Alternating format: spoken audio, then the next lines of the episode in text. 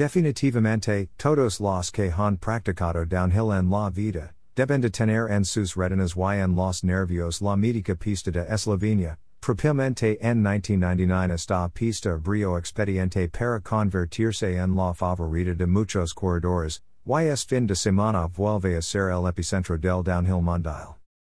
Con sus 2.6 km de longitud, un descenso continuo de 450 metros verticales, esta pista presenta la variedad que muchos corredores mundiales buscan, tiene desde secciones de velocidad, curvas, casi sin saltos, donde los competidores tienen que administrar sus fuerzas y concentración, y que casi sin tiempo para un despot, topan la quizá sección más icónica de esta pista, su rock garden, que tiene aproximadamente unos 100 metros de longitud donde la precisión es de vital importancia, aquí se define mucho tiempo en carrera, y a esto, se debe sumar la gran cantidad de público que siempre está a lo largo de esta pista, YKS 2021, por temas de salud con respecto al COVID-19, quizá no se verán las grandes masas de público.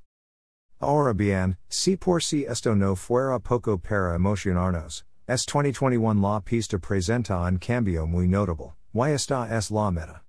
La organización todos los años sorprende con esta pista, no por algo desde su primer año en aparecer en el circuito ganó el título que otorga la UCI por votación de corredores a la mejor pista del circuito mundial, y esta vez, La meta presentra un drop que dejará a los riders en el parqueo del bike park en Pohorje. Esto a su vez, redujo la cantidad de vehículos que podrán ingresar a sí mismo. El área de equipos tuvo que ser relocalizada. Esto con tal de otorgar aproximadamente 500 metros de visibilidad a los espectadores que ganan esta competencia, que incluso, la organización hizo el llamado a que se acercaran en bicicleta o en autobús.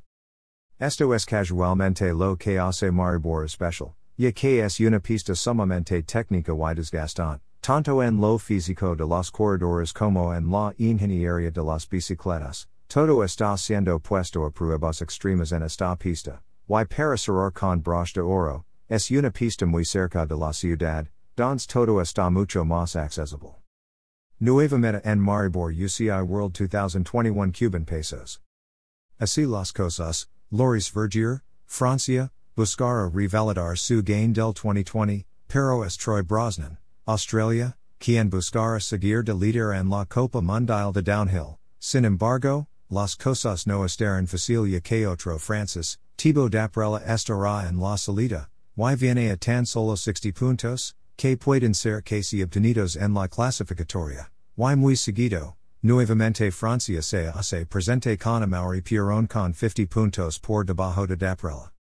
En la rama femenina elite, el pique es mucho más cerrado, Camille Balanche, Suiza, está con una ventaja de tan solo 10 pints de Vali Höll, Austria, y las dos, son las que actualmente están fuertes al título, Balanche por su parte, Quiere seguir en su camino y dejar aquellos que comentaron que fue suerte su campeonato mundial con las bocas cerradas.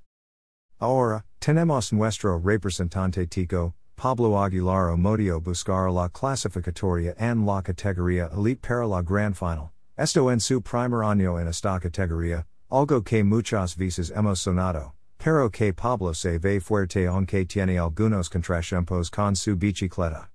También, Party de la Camada Latina, Carlique, El Panameño también buscara poner a Panama en la palestra del downhill mundial, y ambos, lo buscaron este fin de semana.